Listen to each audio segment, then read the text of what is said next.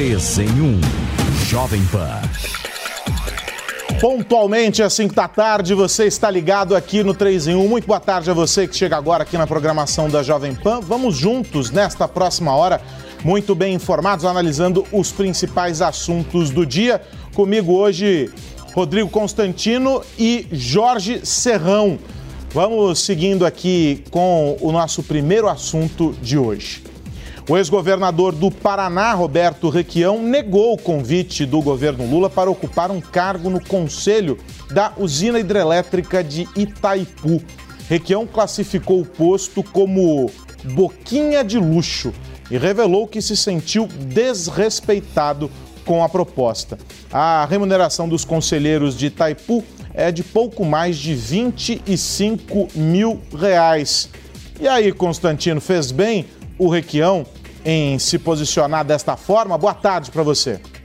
Boa tarde, Aros, Serrão e toda a audiência da Jovem Pan. Bom, o que, que tem a dizer sobre isso? Primeiro, que quando alguém como Requião está te detonando, é sinal que você está realmente baixo. Segundo, que essa é a vida dos políticos, via de regra de Brasília, ainda mais os esquerdistas, né? Chamar 25 mil reais por mês de boquinha de luxo. Agora, esse é o modus operandi do PT. O que o Requião está denunciando ali, que a Glaze Hoffman teria oferecido como uma sinecura para ele, mesmo para que não fizesse nada, né? uma mesada, para mantê-lo como um aliado, digamos assim, isso é o método petista de fazer política. Né? É, é, eu tenho insistido nisso desde o início. O PT não é bem um partido, né? é disfarçado de partido político, mas é outra coisa. Até ministro do Supremo já sabia disso, hoje em dia não sei se pode falar. E ele não tem aliados, porque ele não tem projeto de nação, ele tem comparsas, porque ele promove e oferece uma divisão do butim. E ofereceram ali a boquinha de luxo de 25 mil reais para não fazer nada, né? e o Requião não só recusou, como denunciou. Eu espero que mais gente, Aros, comece a agir como o Requião e bote a boca no trambone. Agora, veja só, não é, Serrão, essa história de Itaipu se conecta à conversa que nós tivemos aqui esta semana sobre as estatais e sobre os cargos nas estatais. Ignoramos de vez a objetividade, né, o objetivo dessas, dessas, dessas empresas, dessas funções todas e a ocupação delas por pessoas técnicas, e agora estamos distribuindo os cargos, é isso? Boa tarde para você. Exatamente isso. Saudações, meus amigos, meus amados Rakers. fazer só Olha, esse, essa ah, você gostou? Você está provocativo hoje. Não, não, não estou provocativo. Essa gravata é para agradar aos companheiros e aos camaradas, porque senão eles ficam brigando comigo o tempo todo, né? Uma gravata para todos, é isso? É, para todos. Tá Bom, ótimo. Vamos tentar aqui agradar o Roberto Requião. Por que que o ex-governador do Paraná e senador, que fez campanha pesada, apoiou o PT desde, desde a primeira hora, tentou ser candidato a governador lá no Paraná, entrou pelo cano? Por que que ele entrou de gaiato no navio e não conseguiu o seu cargo desejado? Qual era o carro que ele queria? Na verdade, o Roberto Requião está magoado com o presidente Lula porque ele achava, tinha certeza que ele estaria na lista dos ministérios. Algum ministério Requião queria. Lula não lhe deu o ministério. Pancada 1. Um. Pancada 2. Já que não ganhou o ministério, Requião pelo menos esperava que ganhasse a presidência de Itaipu binacional. Aí o pau comeu. E o pau comeu por quê? Porque Requião não poderia pegar esse cargo, porque se ele fosse para ali, ele causaria um tremor de terra político com o governador do Paraná, Ratinho Júnior, que mandou um recado ao Palácio do Planalto via o chefe de seu partido, o PSD, que é Gilberto Kassab se o Requião assumir qualquer coisa, esqueçam de qualquer conversa nossa com o governo federal. Foi o recado que o Ratinho Júnior passou no bastidor. E aí, não teve solução. O Requião não poderia ser o presidente de Itaipu. Então, vamos lá. Veio a grande oferta generosa da companheira Gleisi Hoffmann para que ele pudesse ocupar ali o cargo né, de conselheiro de Itaipu binacional, que é um cargo importante, mas que para Requião seria um carguinho, como ele bem lembrou. 25 mil, como citou bem o Constantino, é, para essa turma, isso aí é uma merreca, é muito pouco dinheiro. Agora, o que que acontece? O presidente Lula comprou uma perigosíssima briga com alguém que pode ser um adversário político terrível, chamado Roberto Requião. É um craque em fazer oposição. Se o governo não arrumar para ele uma posição melhor, mais forte, mais consistente, além da que ele gostaria de ministério ou de Itaipu, ele pode virar aí um inimigo número um principal desse governo. E inimigo que ontem era amigo é o pior dos adversários. Deixa eu cumprimentar o Fernando Conrado, que já chegou por aqui também. Eu me lembrei, Conrado, de um clássico do cinema, O Poderoso Chefão. Vou te fazer uma oferta que você não pode recusar. Boa tarde, meu amigo. É verdade, né, meus amigos? Agora, Aros, que, que situação é essa do Requião? E aqui eu faço uma complementação ao que o Rodrigo já falou, ao, ao que o Serrão já falou também, dizendo que esse, esse pagamento ao Requião é bem dizer um cala-boca, né? E a gente deve lembrar que quem já aceitou esse cargo, mesmo que não fosse lá trabalhar, ia só de vez em quando pegava um jatinho da FAB, ia lá, assinava o que tinha que assinar e saía, foi o próprio Celso Amorim lá nos idos dos anos de 2010, 2012, né? Ele foi responsável lá por Itaipu. E aí é muito feio, imagina só o Lula faz a divisão desse butim, né? Cria aí inúmeros ministérios com posição de secretaria, posições importantes, e não dá para um requião que é, não tem nenhuma vaga, não tem nenhuma cadeira para um cara que é um grande guerreiro do PT, é um cara que sabe lutar pelo PT, toma fronte pelo PT, é um militante, né? Na, na acepção mais acertada dessa palavra, e agora está aí sem lugar para ficar e tomou um cala-boca do presidente Lula. Ah, mas a gente sabe que esses valores aí são, são colocados como benefícios exatamente para no, da, da cadeira de membro do conselho são colocados como benefícios até mesmo para atrair pessoas do poder do setor privado, já que existe um limite de valores que é o teto e o ministro do Supremo, aí tu tem toda essa bonificação para poder fazer parte desse, desse conselho. Então a gente está vendo isso, né? Foi feito um butim, dividiram todas as fatias desse bolo e o Requião ficou chupando os dedos porque não sobrou nada para ele. Agora ele está mordido, isso aí certamente, como falou o Serrão, vai ter um peso político e nós vamos poder consolidar daqui por diante. Serrão quer complementar, diga. É apenas diga. um adendo, né? Você quando faz alianças políticas sem compreender o passado, sempre fica muito complicado. Roberto Requião sempre foi um inimigo fidagal ou figadal da cúpula do PT no Paraná, Paulo Bernardo e Gleisi Hoffmann. Então, era de se esperar que ele não seria premiado com grande coisa nesse governo, porque a turma continua mandando. Gleisi está mandando muito e o ex-marido dela também nos bastidores faz parte daquele 38º ministério que eu falo, o Ministério dos Invisíveis. Também dá muita ordem e não gosta do Requião. A ministra do Esporte, Ana Moser, defendeu que atletas transexuais devem ser tratados com condições de inclusão e afirmou que há parâmetros que estão sendo avaliados e testados na prática para que isso aconteça. A declaração foi feita por ela em uma entrevista concedida ao site Poder 360. Esse assunto é polêmico porque os atletas que fazem a transição do sexo biológico masculino para o feminino costumam ter uma vantagem física sobre as esportistas que nasceram no sexo feminino. Para a ministra, a condução do assunto deve ser dada a partir do respeito aos direitos conquistados e dos avanços que a ciência tem nessa área. Esse é um tema dos mais complexos, Constantino. Aros, eu, na verdade, acho bem simples. Eu não acho muito complexo, não. Homem é homem, mulher é mulher. Né? É, quantas pessoas são trans é, perante o todo? Né? Deve ser 0, alguma coisa. E em nome disso, e na cabeça dessa gente pseudo-progressista, para não ofendê-los, eles querem destruir os esportes femininos. Metade da população, mulher, né, não vai ter mais condição de praticar esporte e, competir porque bota num ringue uma mulher biológica com um homem biológico e vê o que, que acontece. Qualquer esporte que demanda mais força física, qualquer coisa envolvendo ali o físico, é óbvio que o homem tem uma vantagem.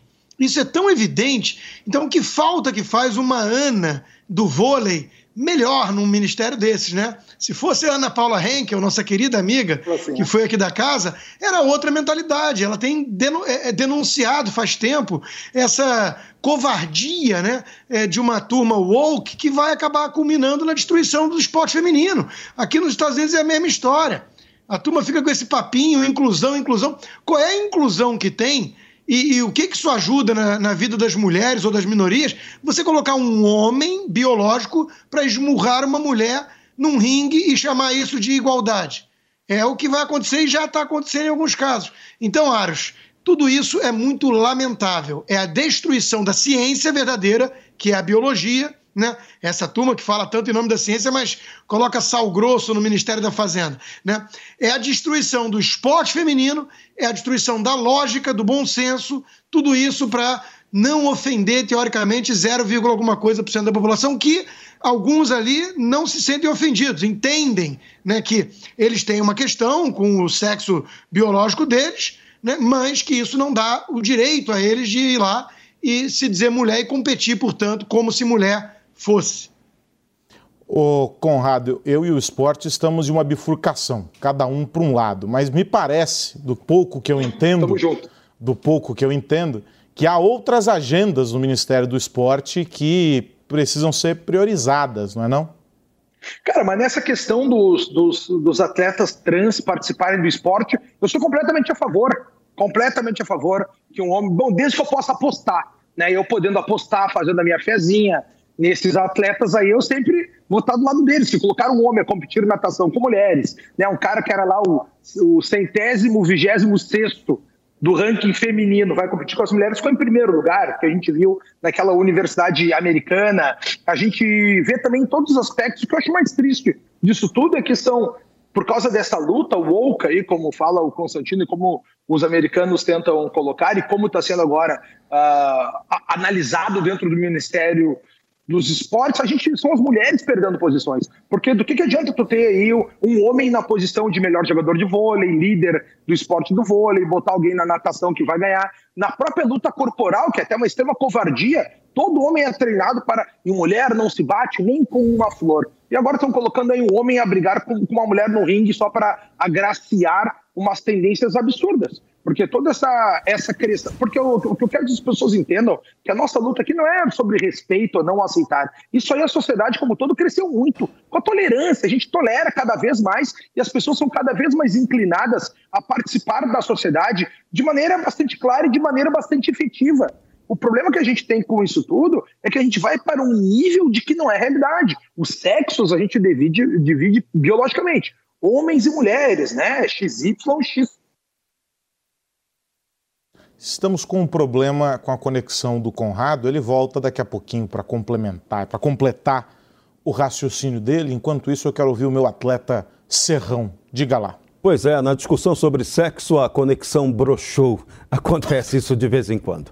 Agora, essa questão, o assustador de todo esse debate, o que apavora mais a gente, é o tempo que é perdido com uma discussão que é absolutamente irrelevante Nesse caso, a questão do esporte. O Aros lembrou bem. O esporte, você tem tanta prioridade, tanta coisa importante para debater e para tratar, além dessa questão. Então, a ministra que chega, que deveria apresentar tantas propostas de realizações, ela vai focar nessa questão sexista. E a gente está vendo que várias áreas do governo estão fazendo isso. E aí a gente vai olhar os governos lá de fora, olhe para o governo Biden o governo Biden só fala desse assunto.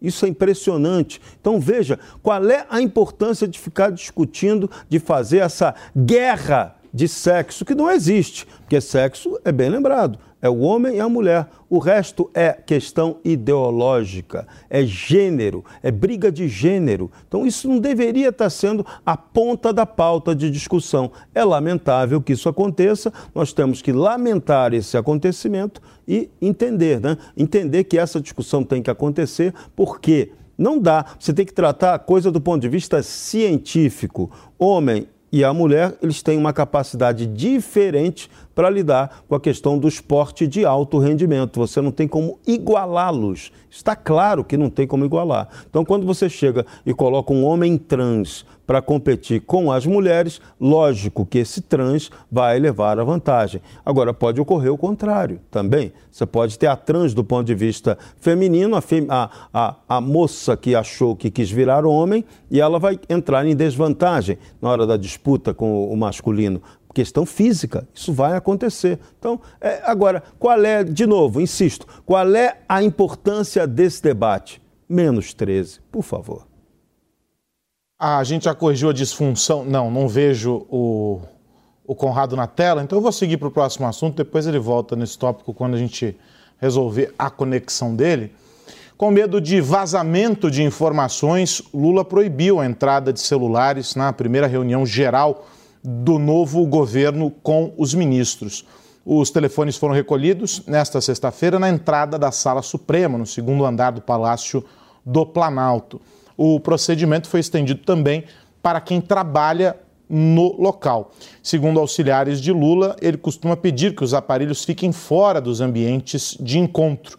No início do primeiro governo, o petista utilizou bloqueadores de sinal em reuniões. Quem esteve presente no encontro foi a primeira-dama Janja da Silva.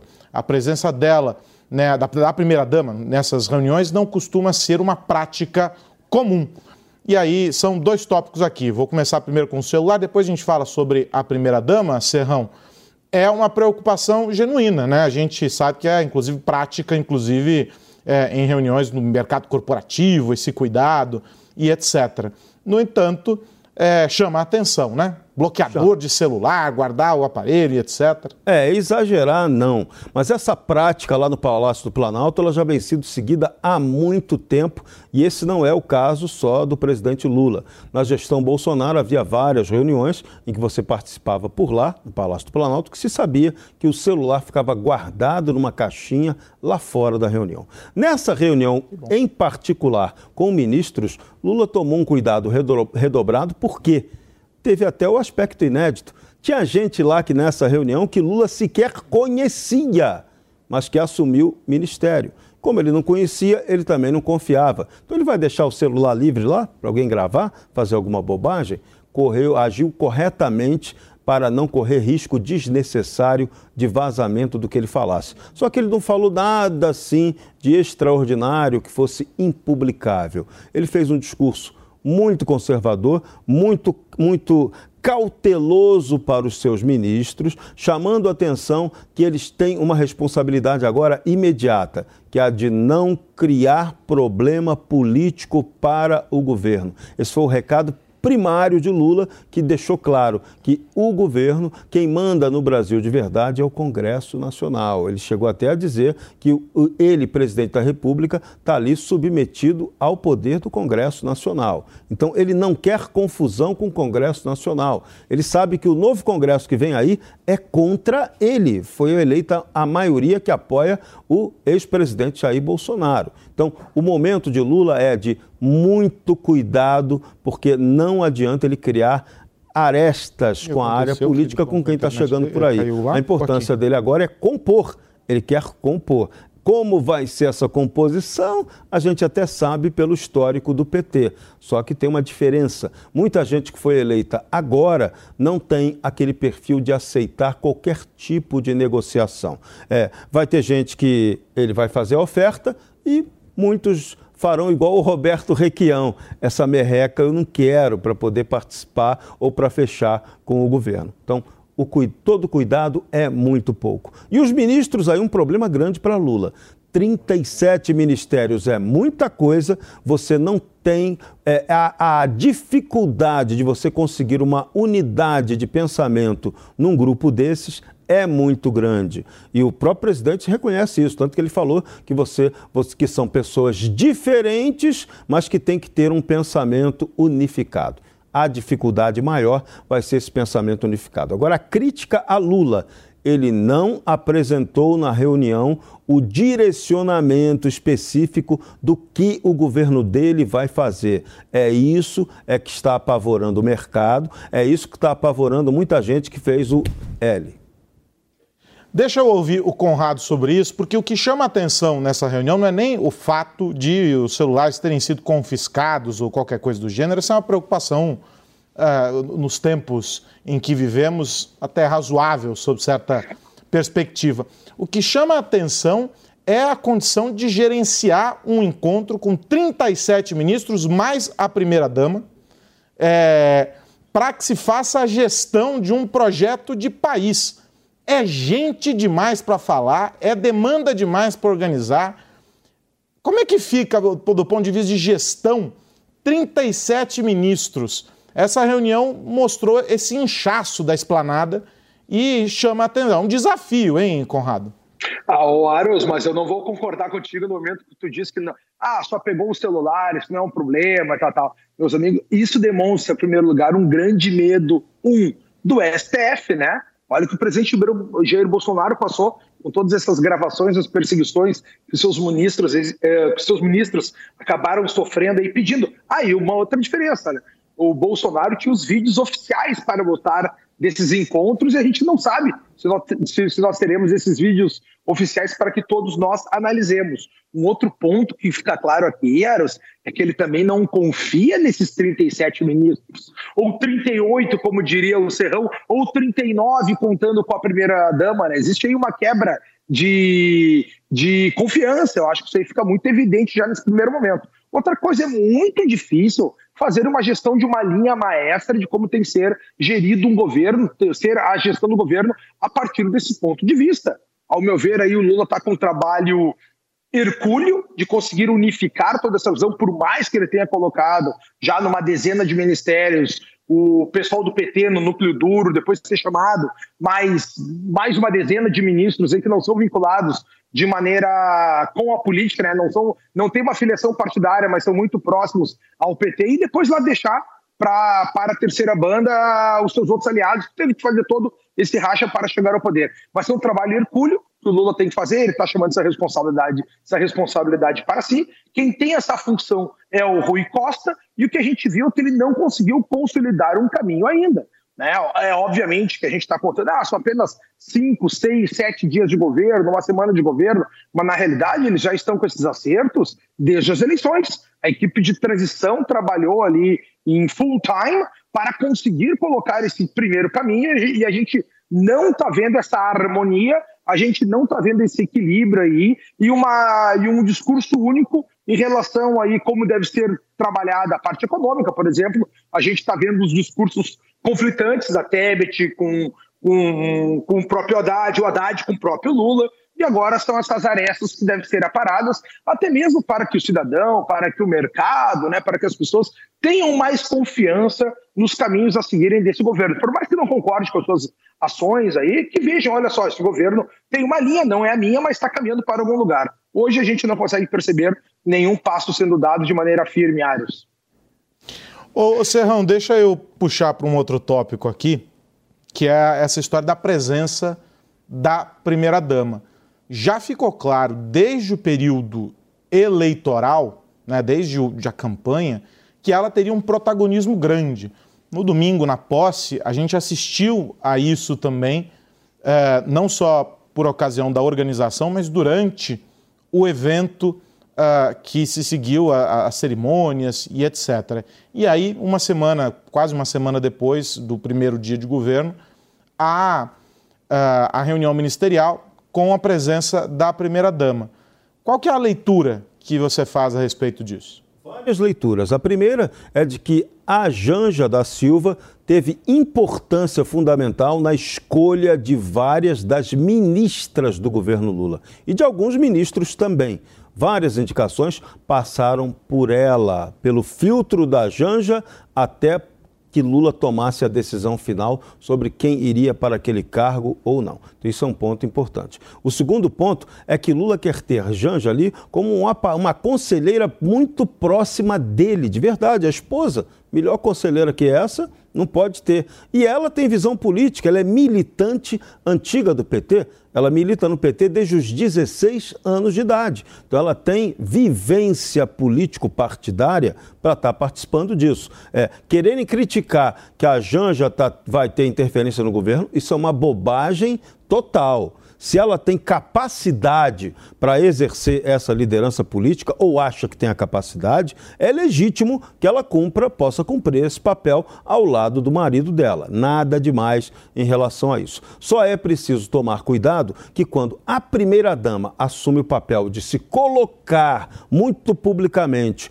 como alguém que tem força no governo, ela pode levar a pancada política. E aí a pancada política na Janja não é nela, vai ser no Lula. Vai doer muito mais no presidente Lula. Então, talvez fosse mais interessante poupar a esposa, deixando que ela atue mais de maneira invisível, como estão atuando de maneira invisível José Dirceu, Paulo Renato e vários outros membros aí do governo do PT antigos que não apareceram até agora. Está muito estranho. Cadê o, o, José Eduardo Cardoso? Cadê o Franklin Martins? Cadê essa turma? Está todo mundo oculto, ninguém apareceu até agora. Eu acredito que eles não tenham.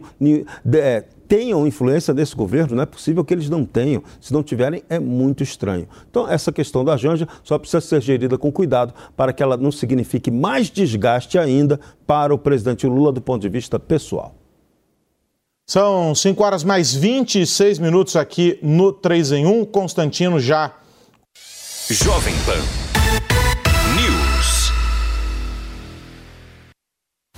Jornal da Manhã.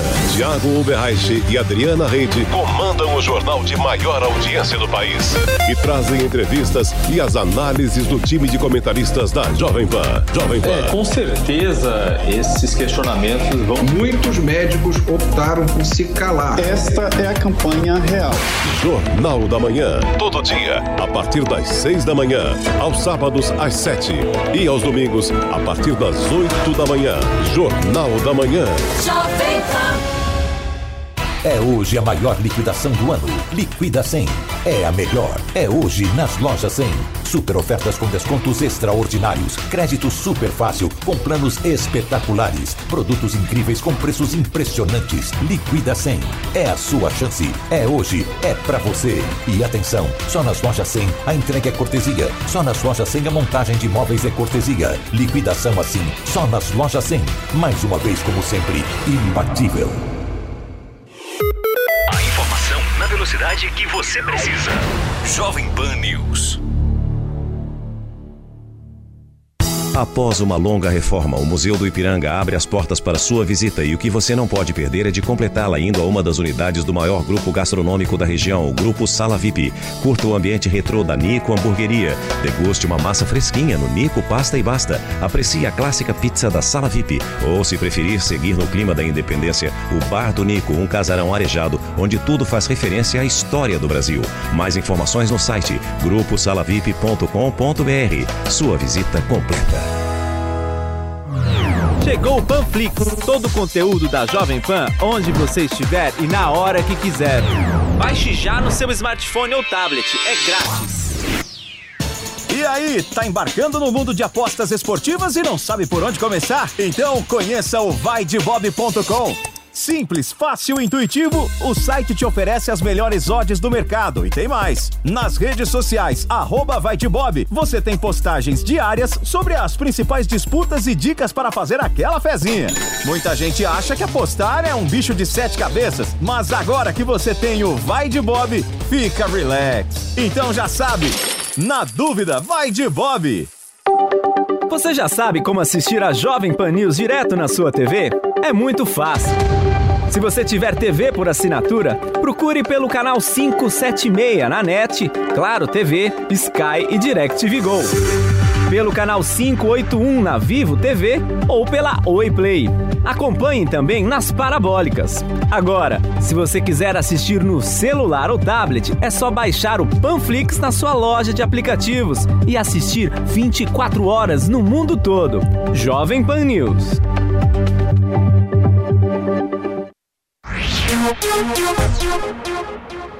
Ela num cargo oficial. Essa coisa de ficar ali como é, uma espécie de Evita Peron, isso me incomoda um pouco, é meio republiqueta.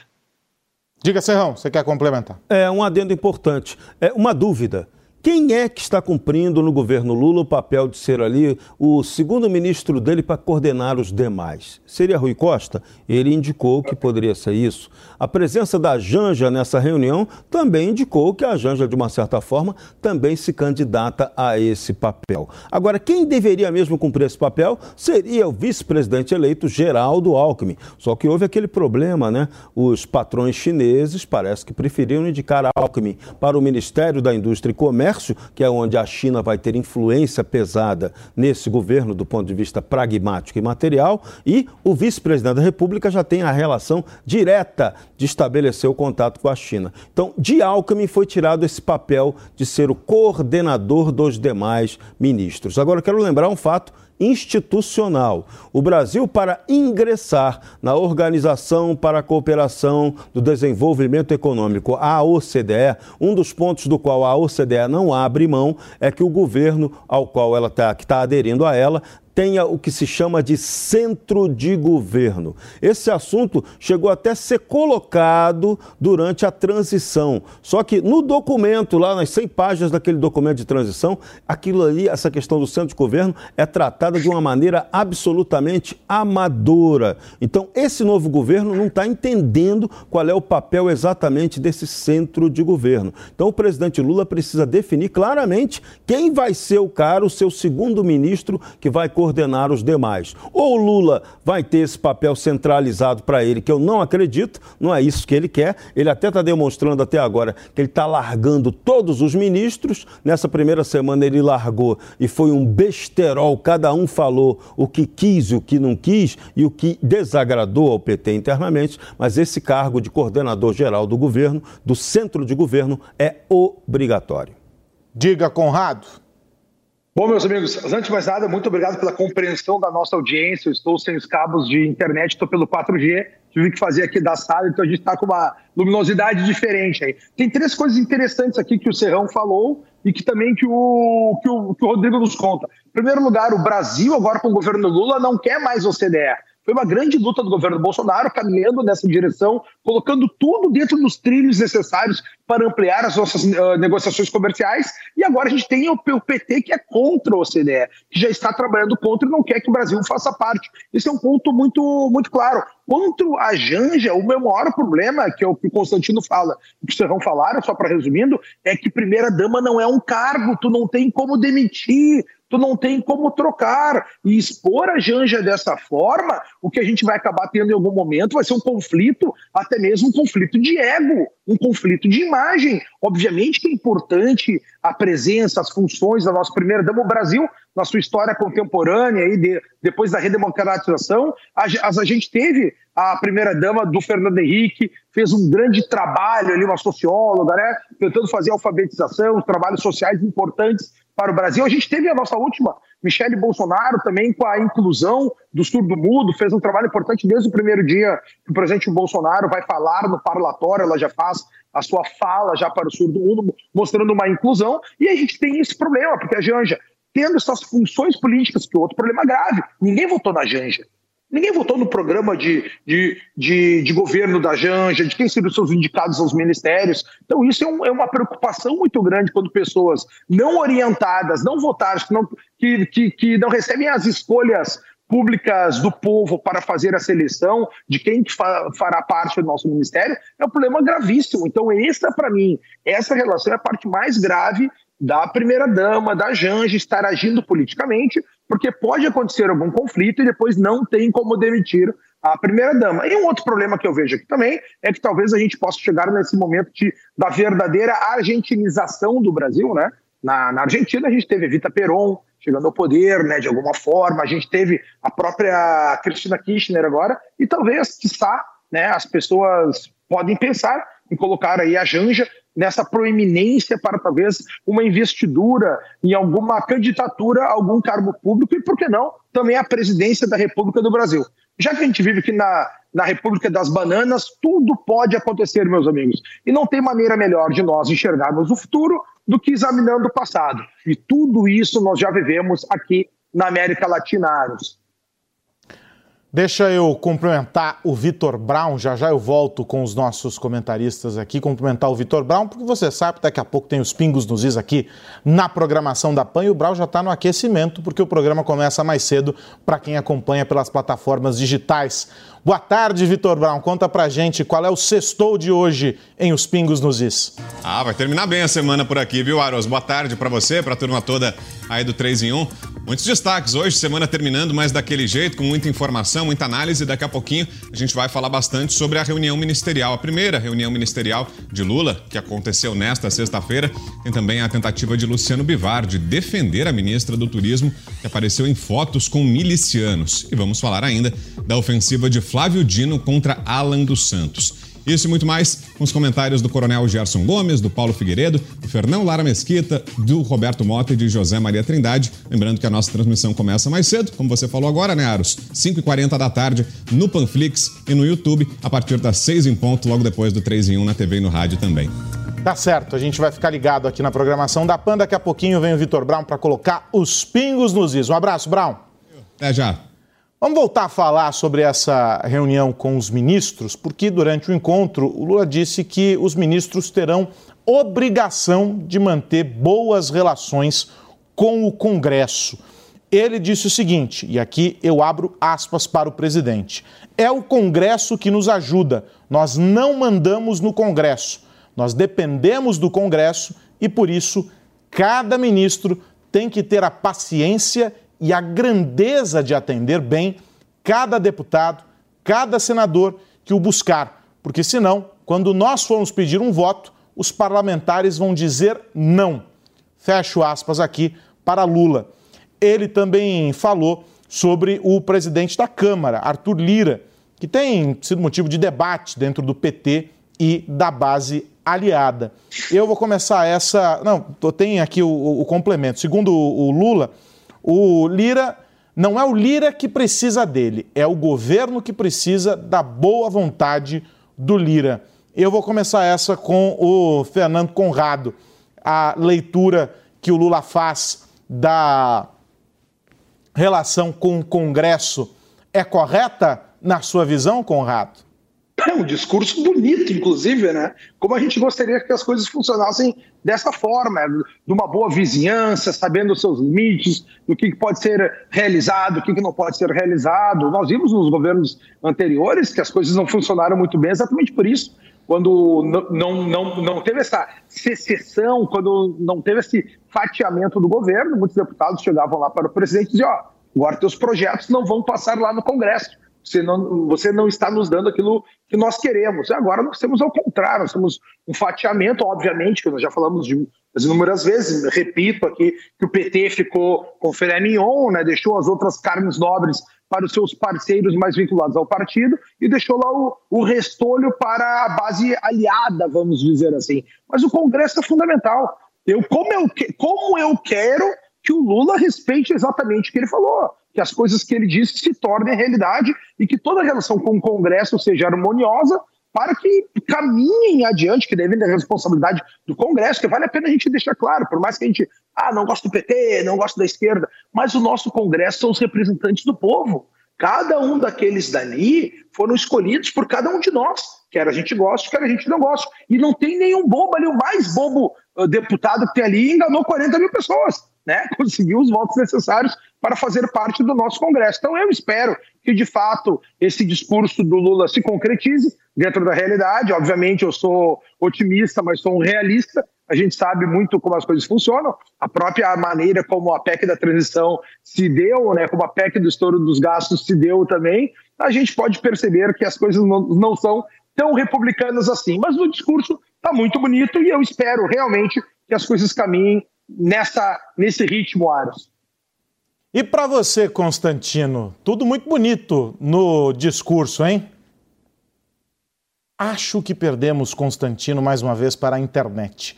Deixa eu ouvir o Serrão, então, sobre o discurso do Lula. Diga lá, Serrão. Olha, Nossa Senhora da Conexão hoje tá nada fácil, tá mais difícil do que essa relação harmônica que o governo Lula deseja estabelecer com o Congresso, que eu repito, hein, foi eleito um Congresso de oposição ao projeto petista de poder.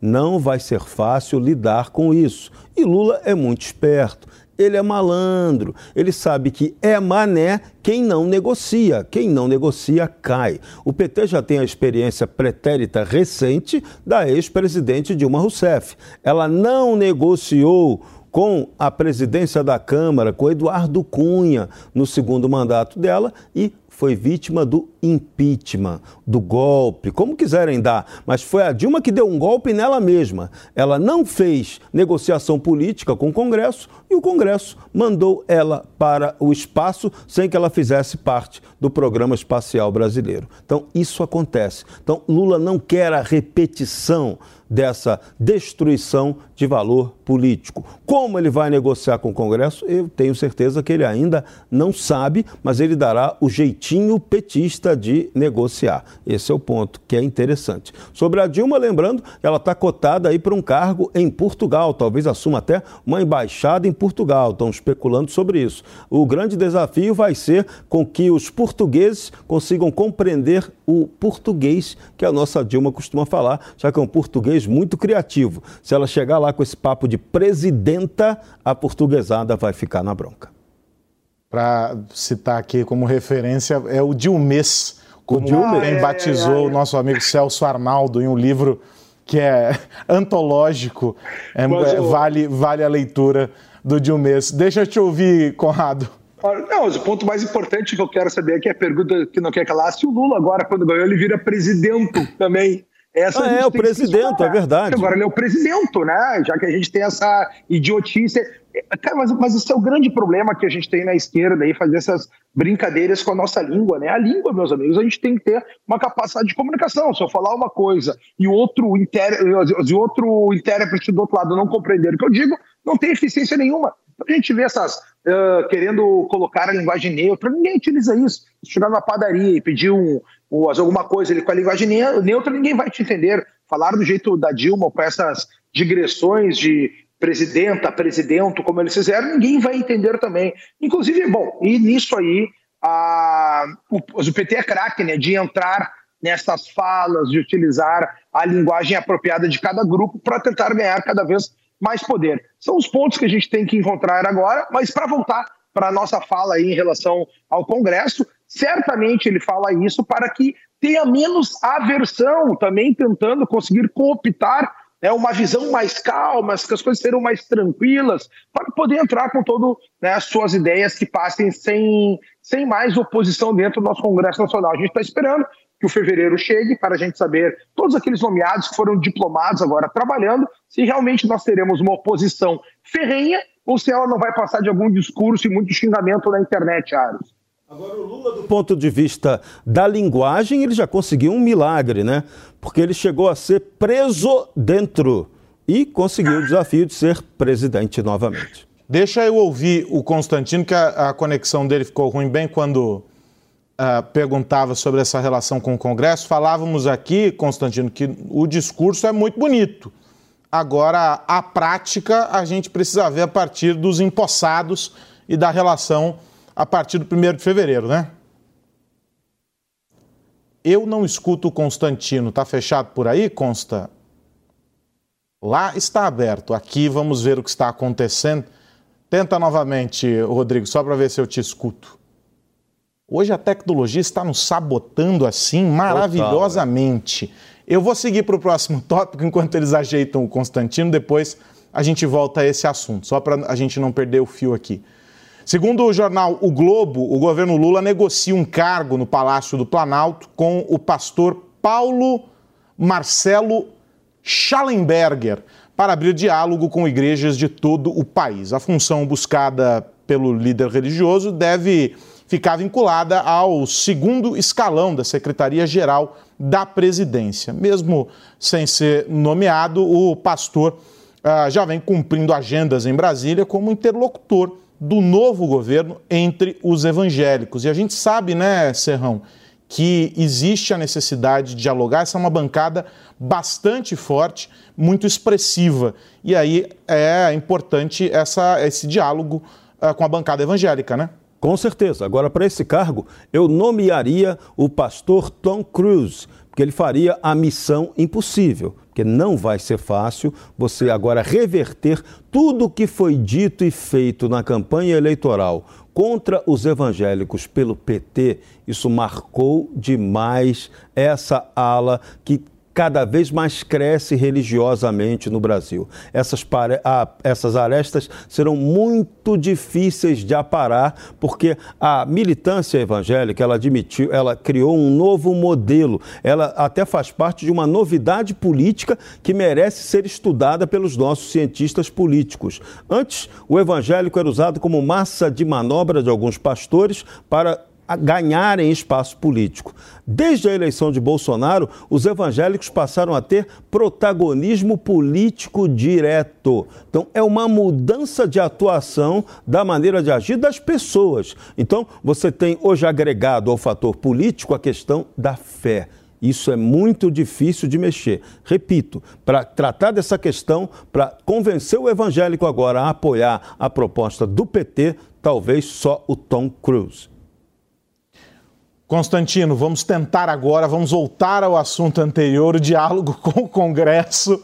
Deixa eu ver se eu consigo eu junto ouvir tudo, tua análise Eu junto agora. tudo, acho. Junto, faz um combo aí, por favor. Bom, primeira coisa que eu ia dizer ali, que eu não consegui, estão me boicotando por isso. Eu ia falar que acho que é um clone do Conrado. Se ele está otimista com essa fala do Lula e tudo, não é razoável esperar isso. O Lula é aquele que chamou a turma do Congresso de 300 picaretas. Depois ele foi lá e provou a sua tese comprando 300 picaretas. E agora ele vem com esse papinho. Então, assim, existe ali pelo menos uns 300 picareta mesmo, e, e tem muita gente fisiológica. Então, a, aqueles que depositaram toda a esperança no Congresso para frear o ímpeto esquerdista, destruidor do Brasil deste governo, eles estão muito esperançosos. Não, não, não tem muita base essa esperança, ela carece de, de prova, de evidência. É um Congresso fisiológico. Se se a esquerda precisar do Congresso, porque esse papinho do Lula é para tentar ir pelas vias aparentemente mais democráticas. Mas não tenham dúvida, meus amigos, se a coisa estiver difícil, tem agora uma união no Brasil da juristocracia com o Poder Executivo. A juristocracia conseguiu, com seu ativismo, quase impedir o presidente Bolsonaro de governar. Imagina agora que juntaram as forças para atropelar tudo e todos, inclusive a Constituição e o próprio Congresso. Então, eu espero que esse Congresso tenha força para resistir. Agora, no comando de um Rodrigo Pacheco da vida, não temos a menor chance. A menor. Ele hoje está tweetando já como o discurso do Lula é aglutinador, o respeito ao Congresso, blá, blá, blá, blá, blá. O que a gente quer saber é o seguinte: quando é que o impeachment do Alexandre de Moraes vai para plenário? Quando é que esse Congresso vai pautar a questão da, da necessidade de devido, devido processo legal nesse país, acabar com censura, acabar com prisão arbitrária? acabar com decisão monocrática de STF de inquérito ilegal que, que cancela passaporte de jornalista e coisa e tal. É isso que a gente quer saber. Rogério Marinho tem vindo com um papo um pouco mais firme. Agora, Rodrigo Pacheco, se ele for reeleito, esquece. E olha só, a mais nova pesquisa da Cato demonstrou que pessoas que falam inglês podem ter um salário até 61% maior para cargos de gerência e coordenação. Essa pesquisa também aponta que para cargos de nível júnior ou pleno, o aumento no pagamento mensal pode chegar até 45%. Além disso, o inglês tem sido cada vez mais requisitado nas entrevistas de emprego e quem não tem conhecimento suficiente no idioma pode perder grandes oportunidades. Você que está nos acompanhando agora não sabe falar inglês e quer dar um up na vida? Então você precisa conhecer o curso de inglês New Método ACT. Essa é a sua chance de aprender inglês em um curso completo que vai te levar do zero à fluência. O curso conta com mais de 200 aulas gravadas, 500 materiais complementares exclusivos plantão tira dúvidas 24 horas por dia e muito mais. Com o curso totalmente online, você consegue encaixar na sua rotina da forma que preferir. Ou seja, não precisa sair do conforto de casa para aprender inglês de qualidade. E ainda tem mais. Acesse agora mesmo newcursos.com.br e faça o seu cadastro no curso de inglês New Act, que você vai garantir 50% de desconto. Corre, hein? A promoção acaba neste sábado, o famoso amanhã. Vem com a Nil, um curso feito exclusivamente para brasileiros aprenderem a falar e escrever inglês com confiança. Aproveite e siga também Nil Cursos no Instagram. Você sabia que falar inglês pode aumentar em até 61% seu salário? É isso mesmo. E a boa notícia é que você pode fazer parte desse time de sucesso. Para alcançar a fluência, você precisa conhecer o curso de inglês New, que vai transformar a sua vida. Ele foi desenvolvido pelo professor Júnior Silveira, exclusivamente para brasileiros aprenderem a falar e escrever inglês com confiança. E o melhor, tudo no conforto da sua casa. São mais de 200 aulas gravadas e aulas semanais ao vivo para tirar todas as suas dúvidas. Além dos bônus, como lives, materiais complementares e muito mais. Inglês da vida real é na New. Acesse newcursos.com.br e se inscreva.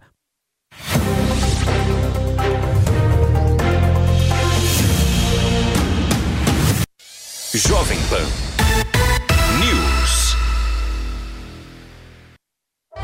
Todo dia você confere o melhor do humor, a música que você curte e informação com quem tem opinião de verdade. Mas nem sempre dá para escutar o programa que você quer no horário que passa, não é? Yes. Então acesse jovempan.com.br barra podcasts ou seu aplicativo preferido e leve a Jovem Pan onde for. A Jovem Pan tem um podcast certo para você. Notícias, esportes, entretenimento, tudo feito para você ouvir onde e quando quiser da década de 90 já conhece o Pense Bem, né? Agora ele voltou e é computador de verdade. O notebook Pense Bem é perfeito para te acompanhar em todos os lugares, seja trabalhando ou até mesmo se divertindo com vídeos e séries. Possui sistema Windows e CPU Intel com imagem HD e teclado luminoso e um acabamento todo em metal para você curtir com muita tecnologia e diversão. Acesse www.tectoy.com.br e garanta já o seu. E aí, tá embarcando no mundo de apostas esportivas e não sabe por onde começar? Então conheça o vaidebob.com. Simples, fácil e intuitivo, o site te oferece as melhores odds do mercado e tem mais. Nas redes sociais, arroba vai de Bob, você tem postagens diárias sobre as principais disputas e dicas para fazer aquela fezinha. Muita gente acha que apostar é um bicho de sete cabeças, mas agora que você tem o Vai de Bob, fica relax. Então já sabe, na dúvida, vai de Bob. 24 horas. Notícia, informação, serviço. Esta é a Jovem Pan News. Você aprova a maneira que a filosofia é ensinada? Está na hora de você conhecer o outro lado da história. Aquela que sempre falaram que era o lado errado e passaram por cima da obra dos seus pensadores. O curso Pensadores da Liberdade é o manual definitivo do conservadorismo e do liberalismo. São 20 anos de estudos disponíveis para você conhecer a fundo o caminho para chegar ao ideal da liberdade. Acesse niucursos.com.br, N-I-U cursos.com.br e descubra a versão que não te ensinaram. Você já conhece o Lelis Trattoria? Esse é o meu restaurante favorito, porque tem pratos deliciosos, grandes e que serve a família toda. A decoração é bem italiana mesmo. O atendimento é ótimo, noites com música ao vivo é uma delícia. O Lelis fica nos Jardins, na Rua Bela Sintra, 1849. Reservas e delivery é no 3064 2727. É Vero, é Lelis. A notícia que você quer saber. A notícia que você precisa saber. 24 horas com você. No seu rádio e na internet. Jovem Pan.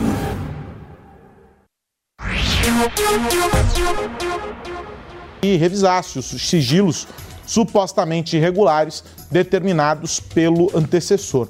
Em resposta, o coronel Emílio Ribeiro disse que a decisão está em conformidade com a Lei de Acesso a informação. Tem um minuto e meio aqui, mais ou menos, para cada um nesse tema. Começo com o Constantino. Olha, Aros, eu acho que está certa. Estão, estão certas as Forças Armadas nesse aspecto. Aquele evento eu lembro do Pazuello como um civil ali, como um ministro, né? Ao lado do presidente e tudo. Então, de novo, é uma tentativa de criar narrativas, que foi a marca registrada da oposição desde o começo. Né? Bolsonaro genocida, o próprio Pazuello foi alvo desse ataque, ele não tinha é, competência para estar na frente do Ministério da Saúde. Hoje nós temos no Ministério da Saúde uma socióloga que está falando em aborto, que uh, o Lula negou que seria uma agenda deles, porque precisava do voto dos cristãos, como vocês agora há pouco estavam discutindo aí os evangélicos. Então, de novo, que cristão que faz o L, meu Deus do céu. E, e veja, a história do, do Pazuello é absolutamente é, exagerada pela imprensa, porque tinha outros interesses ali na época. E para você, Conrado?